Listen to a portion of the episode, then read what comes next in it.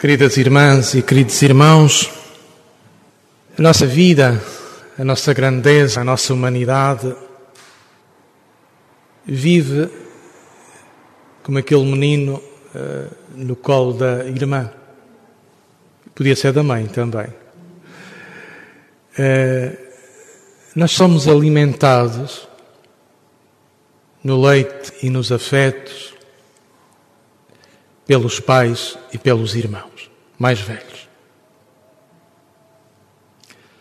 Somos criados, dizemos assim neste termo muito português, e a criação nunca mais acaba. Somos continuamente criados no amor. Toda esta aprendizagem de nos relacionarmos uns com os outros, de sermos filhos, de sermos irmãos, de sermos companheiros, de aprendermos a ética, a responsabilidade, a liberdade, a consciência, a verdade, de encontrarmos um projeto e um sentido de vida, tudo isto acontece e se bebe dentro da própria família. Família é o lugar do nosso nascimento, da nossa geração, do nosso nascimento e da nossa contínua criação. Para os pais seremos sempre filhos, mal, uh, uh, ainda não acabados de criar. Seremos sempre filhos inacabados em sua criação. Mas a família não é um lugar pacífico para ninguém. É também um lugar de conflitos, de desencontros, de desentendimentos e por vezes de grandes conflitos e de grandes entendimentos, porque é na família que nós mais fundo experimentamos as relações e as emoções. Por vezes a família sufoca a liberdade dos filhos e dos irmãos. Também temos de reconhecer. Por vezes a família é uma cerca, é um sufoco e não propriamente um jardim onde se respira com tranquilidade e ousadia e onde cada um cresce na plenitude de si mesmo. Tudo isto para nos introduzir ao Evangelho de hoje, que tem uh, um aspecto curioso e problemático em Marcos, e só Marcos o refere. Uma tensão na relação entre a família de Jesus e Jesus uma fricção. Só Marcos é refere isto. O que parece, eh, segundo os estudiosos, que isto foi um dado histórico. Porque os outros evangelistas adocicaram, censuraram, ocultaram. Marcos, que foi o primeiro evangelho a ser escrito, assinala, assinala esta tensão entre a família de Jesus e o próprio Jesus. Os parentes de Jesus puseram-se a caminho para o deter, pois se dizia está fora de si. Só este versículo tem muito que se lhe diga. Família de Jesus, e mais à frente aparece quem é a família, a mãe e os irmãos, vão querer trazer o filho para casa, detê-lo, e detê-lo com esta sugestão quase que aprisioná-lo, integral, diremos nós hoje. Pô-lo na ordem, pô-lo na ordem da família. Porque Jesus, para os de fora, era tido como louco, está fora de si, não está a pensar bem. É um excêntrico, anda com umas visões místicas de um reino a dizer que o reino chegou, a apresentar-se como Messias. E tudo isto para o público exterior era qualquer coisa perturbante. E acusavam Jesus: o homem está louco, está fora de si. E a família não gostou disto. E por isso procura integrar Jesus dentro do cerco, por assim dizer, dentro da ordem da casa porque Jesus perturba a normalidade da família. Depois, mais à frente, o texto diz quem é a família: a mãe e os irmãos. Sobre a interpretação deste versículo, muita coisa acontece. Quem, é, quem são os irmãos? Primos, filhos de José, do anterior casamento, várias hipóteses, não, temos, não chegamos a conclusão nenhuma. Parece que estes irmãos têm autoridade sobre Jesus.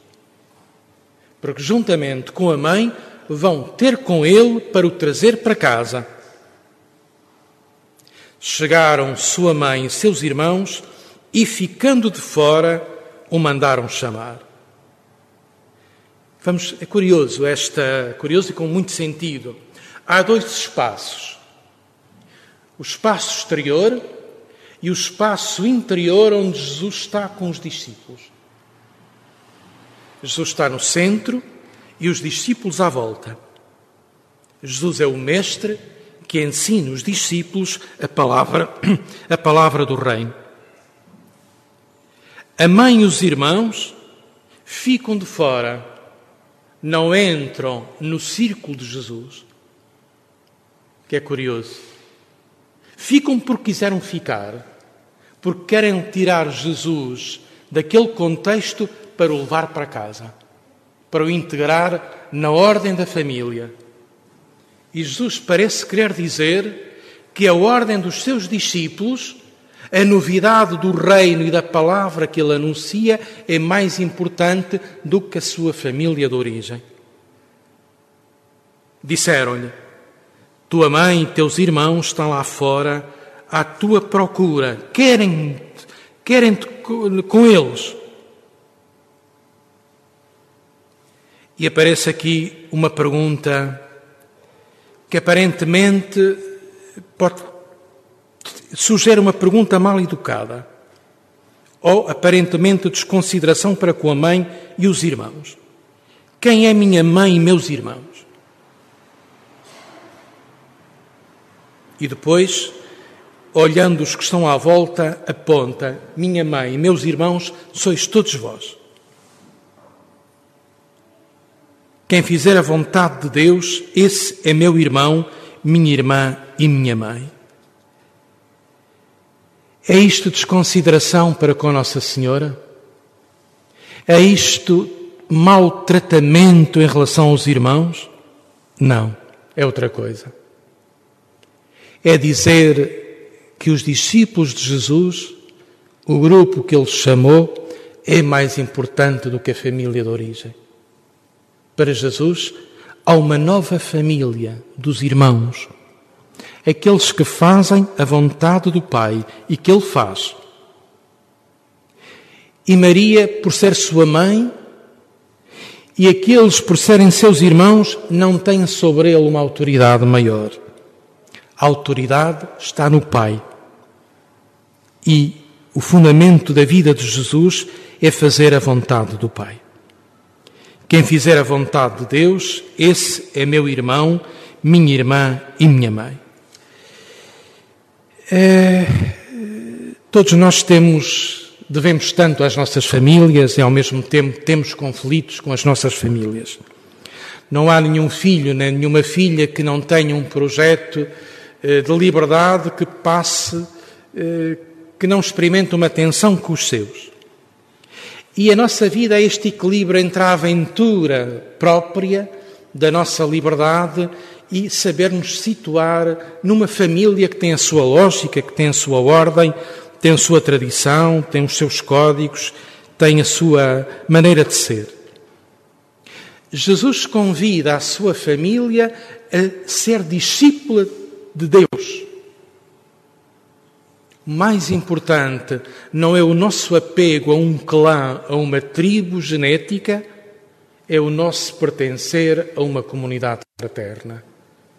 Minha mãe e meus irmãos são aqueles que fazem a vontade de Deus. Isto parece ousado e revolucionário e, tem, de certo modo, tem esse traço.